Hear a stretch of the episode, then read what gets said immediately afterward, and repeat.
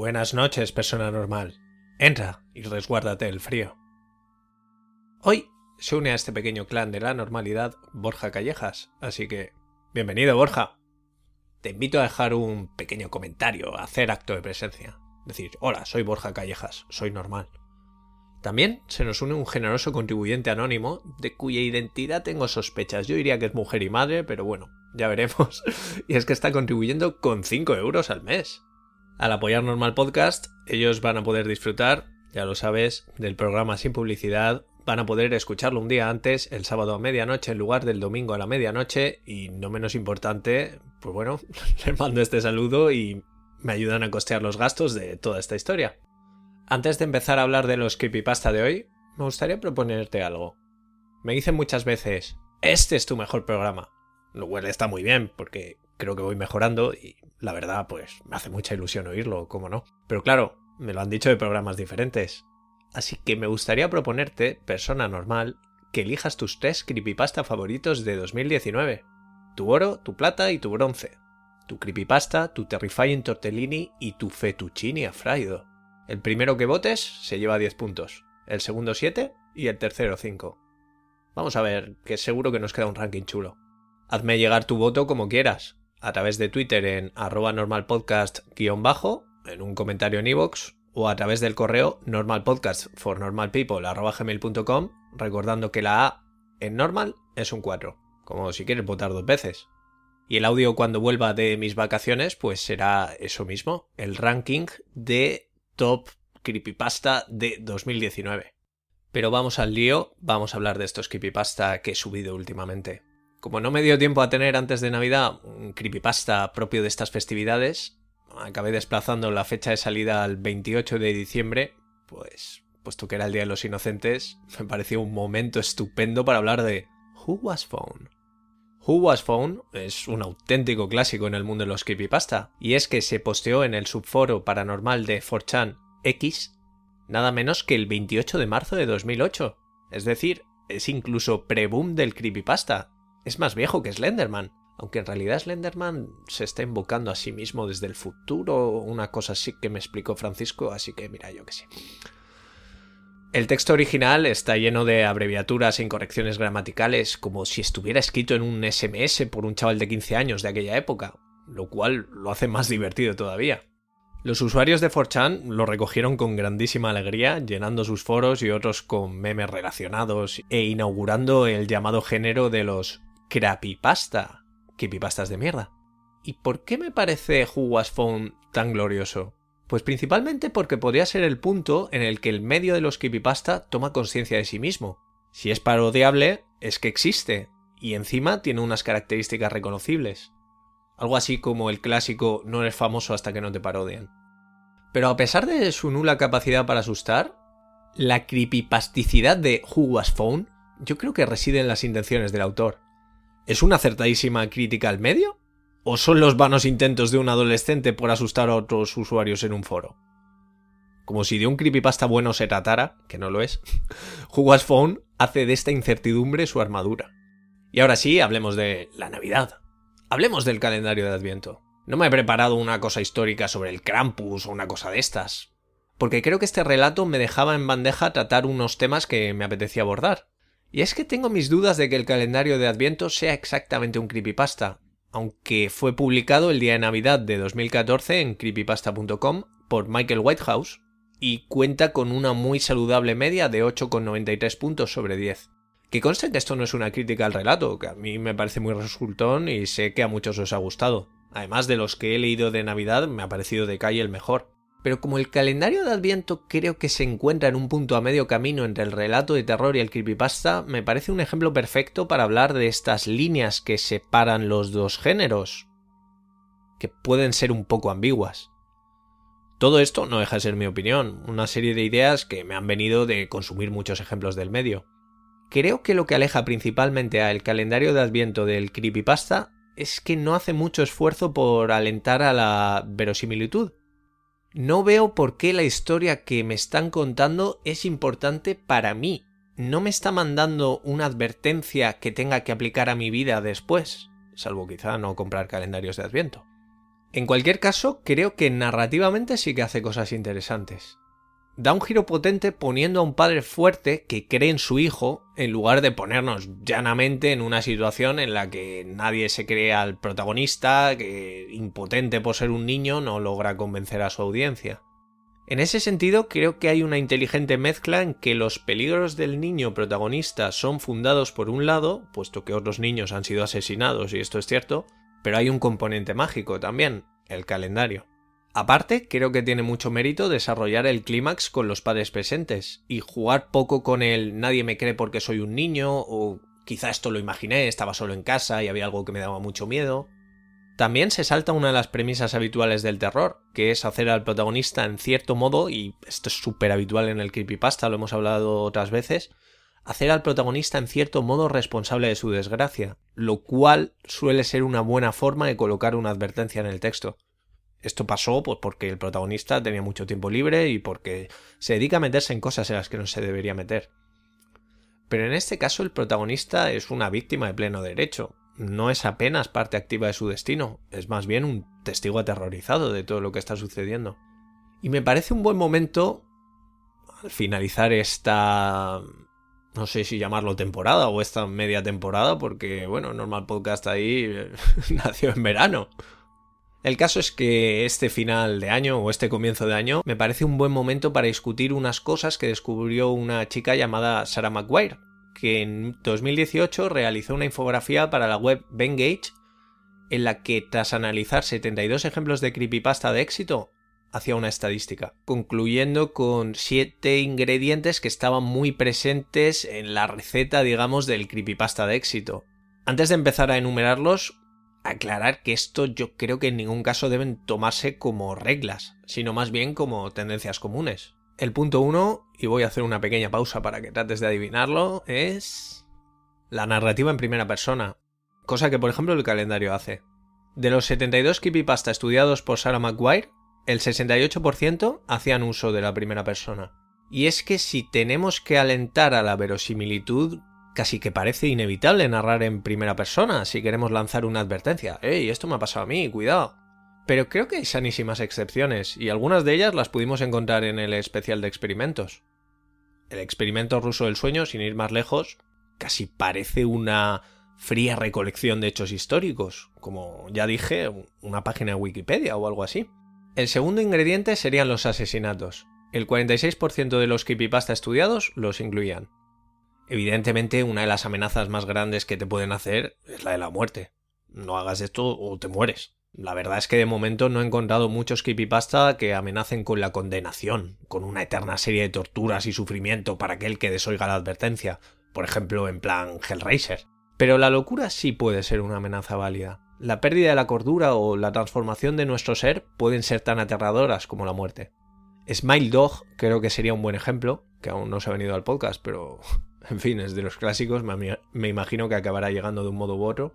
O de nuevo, el experimento ruso del sueño. Podrían ser buenos ejemplos de creepypastas en los que la muerte no es la principal amenaza, sino el comprender nuestra naturaleza, el transformarnos o el volvernos locos directamente.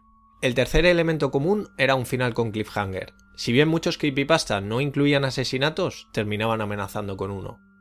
Aunque en mi opinión, en cuanto a esto del cliffhanger, los mejores finales son los que dejan una serie de piezas tiradas delante de sus consumidores y estos las tienen que colocar de forma que puedan componer una foto, pero seguramente ni siquiera sea una foto global de lo sucedido, sino una que deja montones de preguntas e implicaciones en el aire. Ejemplos claros de esto serían, pues, el clásico entre los clásicos Candle Cove, Abandoned by Disney, ¿no? En el que se nos cuentan una serie de cosas, pero realmente el tío sale de ahí y tú dices, ¿pero qué ha pasado? ¿Qué, qué implica esto que ha sucedido? ¿Que los animadores de Disney se quedaron allí encerrados, que era un monstruo en concreto, ¿qué? En realidad el calendario de Adviento sí emplea esta técnica, ya que nos deja pensando en el final, nos deja preguntándonos, al igual que al protagonista, qué es lo que sucedió en realidad.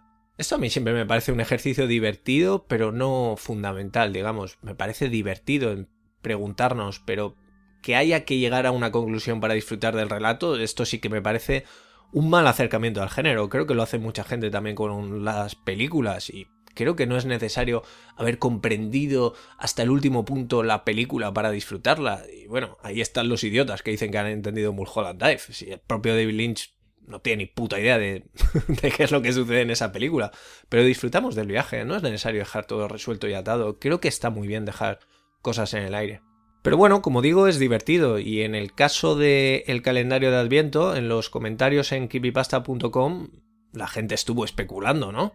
Una de las conclusiones que sacaban, por ejemplo, era que el padre era el asesino todo el tiempo y aquella tenue figura era el fantasma de Finn, el amigo del protagonista, tratando de mandarle una advertencia. Esto encajaría con uno de los elementos que se queda por ahí colgado en la historia, y es esta puerta del calendario abriéndose sola. De modo que lo que podría estar pasando aquí es que el fantasma de Finn, el amigo del protagonista, tiene algún tipo de entidad física en el mundo real, y por tanto podría incluso haber sido él quien llamó a la puerta la noche de Nochebuena. Lo cual implicaría además, puesto que el padre es el asesino, que éste siga suelto porque nunca lo encuentran, y por tanto cada Nochebuena deberíamos temer por los más pequeños.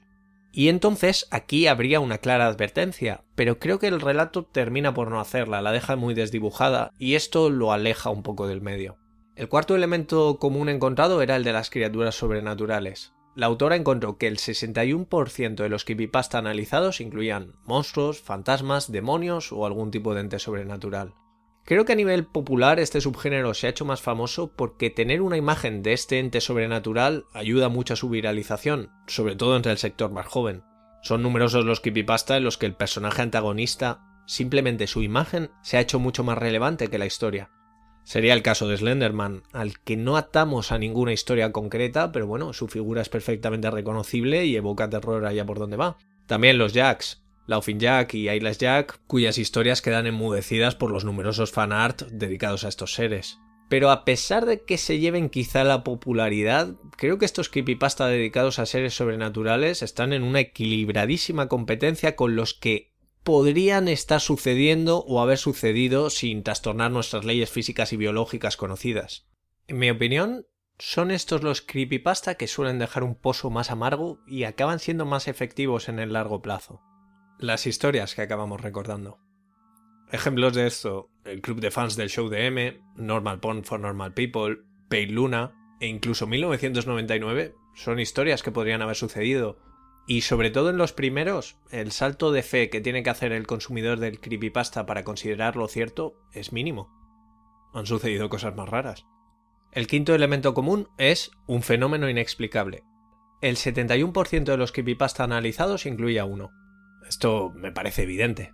Romper las reglas siempre da miedo, en todos los sentidos. Como ejemplo de esto siempre me gusta poner uno del primer Silent Hill, que es cuando me empecé a plantear, en cierto modo, ciertos mecanismos del terror, ¿no? Y es que este sentido del terror japonés ha influido mucho a Occidente desde el estreno de la obra maestra Ringu en 1998 y pues dos años después con La Maldición, por ejemplo. Pero como comentaba en esta primera entrega de la saga Silent Hill, en tu vagabundeo por la escuela encontrabas, al fin, un teléfono. Oh, al fin podemos pedir ayuda. Pero claro, el teléfono no tiene cable ni está conectado a ninguna parte. Y cuando vas a salir del cuarto, el teléfono suena. El terror que sentí la primera vez que presencié esta ruptura de la lógica, ya digo, me hizo plantearme muchas cosas. ¿Quién era el teléfono? Era una de ellas. El calendario de Adviento decide que va a tomar la ruta de lo sobrenatural, haciendo que el protagonista presencie como una de sus puertas se abre sola. De hecho, si no hubiéramos incluido esta escena, pues podríamos pensar que es el padre, quizá, el que abre una puerta cada noche. O dejar muy, muy, muy en el aire que podría haber sido el fantasma de Finn. Antes de pasar al siguiente ítem común, que ya es el penúltimo de la lista, me gustaría dejaros con uno de estos fenómenos inexplicables del que puede que sea la cumbre del creepypasta. Y bueno, el que me escucha habitualmente ya sabe de cuál estoy hablando. Hay dos fotos de una puerta. En la primera foto, la puerta está cerrada. En la segunda foto, tomada después, la puerta está abierta. Nadie abrió la puerta. La puerta no se abrió sola. La puerta, de hecho, no se abrió en absoluto. ¿Qué ha sucedido? El sexto elemento común es una foto o imagen siniestra. Gracias a que su medio es Internet, muchos creepypastas se han acompañado de imágenes que han ayudado muchísimo a su viralización. Suelo ponerlas como miniatura en iVoox para el programa en cuestión, y cuando no la tienen, pues hecho de imaginación. Por ejemplo, en, en este último, el del calendario de Adviento, he utilizado una ilustración de una carta Magic que me gusta mucho y en la que pensaba bastante mientras leía toda esta historia. Lo de la imagen no es una técnica tan habitual, en este caso era un elemento común solo al 23% de los creepypasta, pero sí que estoy bastante seguro de que si hiciéramos un top más pequeño de los creepypasta más famosos, veríamos que la estadística sube. Ejemplos notables. Ese chimpancé cabreado de Normal Porn for Normal People, ese Mickey negativo de Abandoned by Disney, ese muñeco de El experimento ruso del sueño, evidentemente la foto de Smile Dog, Anora Petrova, pues podrían ser, como decía, ejemplos de esta tendencia.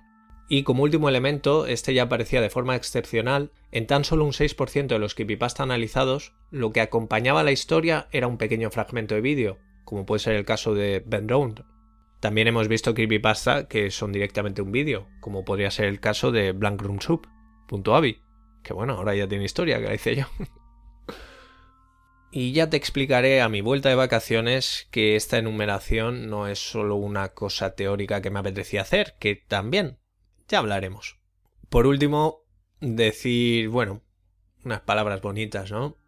He acometido este proyecto del Normal Podcast con muchísima ilusión, sabes que me encanta esto, me encanta los creepypasta, no me veía para nada capaz de locutarlos y bueno, creo que me están saliendo razonablemente bien. Y lo más importante, que creo que el podcast te está gustando. Tenemos ahí nuestra pequeña comunidad normal.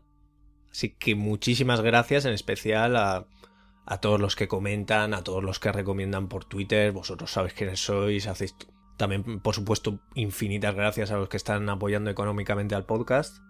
Y nada, que aunque me gusta mucho el formato que he escogido de una historia, un comentario, y pues bueno, a veces pues me ha pasado eso, que me interesaba una historia, pero no había un relato como tal detrás, y bueno, me lo he inventado. No sé si siempre podría hacer esto. También creo que hay creepypasta muy breve, que estos seguramente me sirvan para zafarme alguna semana que vaya muy pillado, que creo que no merecen la pena tener un comentario, puesto que son muy breves y realmente no están utilizando ninguna técnica innovadora que creo que haya que explicar o que tengan una historia detrás que merezca la pena contar. Así que puede que alguna semana simplemente tengamos uno de estos micropasta y así podré seguir con esta aventura de hacer de Normal Podcast for Normal People un podcast semanal, lo cual es una paliza, pero como digo, lo hago con muchísimo gusto. Así que recordarte que vamos a decidir cuál ha sido el creepypasta de 2019, que puedes votar pues, por cualquier medio que se te ocurra para hacerme llegar el voto. Decir también que, bueno, que el medio sigue en plena forma. 2019 ha sido el final de Petscop. Como ya digo, probablemente lo mejor que vayamos a sacar de todo esto. No tengo ni idea de cómo enfrentarme a ello. Me encantaría que se me ocurriera una idea para tratar Petscop convenientemente y acercárselo a la audiencia. No sé si se me ocurrirá algo, como digo, me gustaría explorar nuevos formatos. Así que dicho esto, persona normal, nos escuchamos en 2020. 2020. Bueno, dice que si te pones el comentario es por esto, así que lo voy a decir. Curepe. Y me repito, muchísimas gracias por estar ahí, sin alguien escuchando, esto no tiene ningún sentido. No, en serio, ¿quién era el teléfono?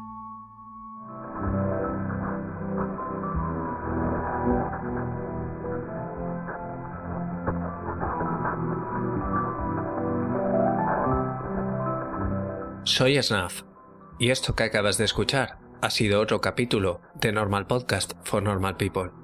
Puedes seguir la cuenta del podcast en Twitter en arroba normalpodcast-bajo. El podcast está alojado en iVoox, donde te agradecería mucho que te suscribieras, comentaras qué te ha parecido o cualquier cosa relacionada con el mundo del creepypasta. También puedes escucharlo en Spotify y en iTunes, donde te agradecería mucho una reseña. Por supuesto, también puedes seguir el canal de YouTube que se llama, lo adivinaste, Normal Podcast for Normal People, donde también estaría muy bien si te suscribes. Si quieres pasarme enlaces raros, vídeos de Adip Web o fotos malditas, puedes escribirme a normalpodcastfornormalpeople.com recordando que la A de normal es un 4.